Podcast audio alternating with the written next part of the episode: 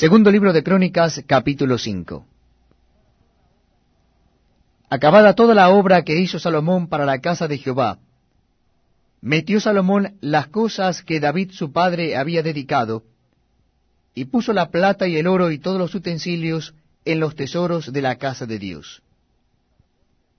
Entonces Salomón reunió en Jerusalén a los ancianos de Israel y a todos los príncipes de las tribus, los jefes de las familias de los hijos de Israel, para que trajesen el arca del pacto de Jehová de la ciudad de David, que es Sión. Y se congregaron con el rey todos los varones de Israel para la fiesta solemne del mes séptimo.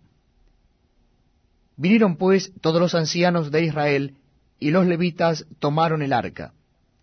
y llevaron el arca y el tabernáculo de reunión, y todos los utensilios del santuario que estaban en el tabernáculo, los sacerdotes y los levitas los llevaron.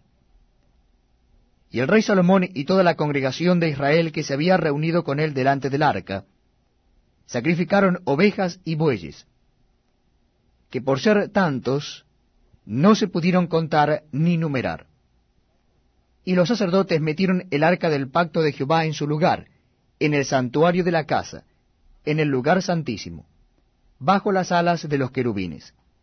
pues los querubines extendían las alas sobre el lugar del arca, y los querubines cubrían por encima así el arca como sus barras. E hicieron salir las barras, de modo que se viesen las cabezas de las barras del arca delante del lugar santísimo, mas no se veía desde afuera, y allí están hasta hoy. En el arca no había más que las dos tablas que Moisés había puesto en Horeb, con las cuales Jehová había hecho pacto con los hijos de Israel cuando salieron de Egipto. Y cuando los sacerdotes salieron del santuario, porque todos los sacerdotes que se hallaron habían sido santificados y no guardaban sus turnos, y los levitas cantores, todos los de Asaf, los de Emán y los de Jedutún, juntamente con sus hijos y sus hermanos, vestidos de lino fino, estaban con címbalos y salterios y arpas al oriente del altar, y con ellos ciento veinte sacerdotes que tocaban trompetas.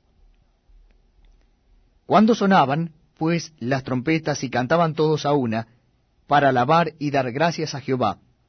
y a medida que alzaban la voz con trompetas y címbalos y otros instrumentos de música, y alababan a Jehová diciendo, Porque Él es bueno, porque su misericordia es para siempre. Entonces la casa se llenó de una nube, la casa de Jehová. Y no podían los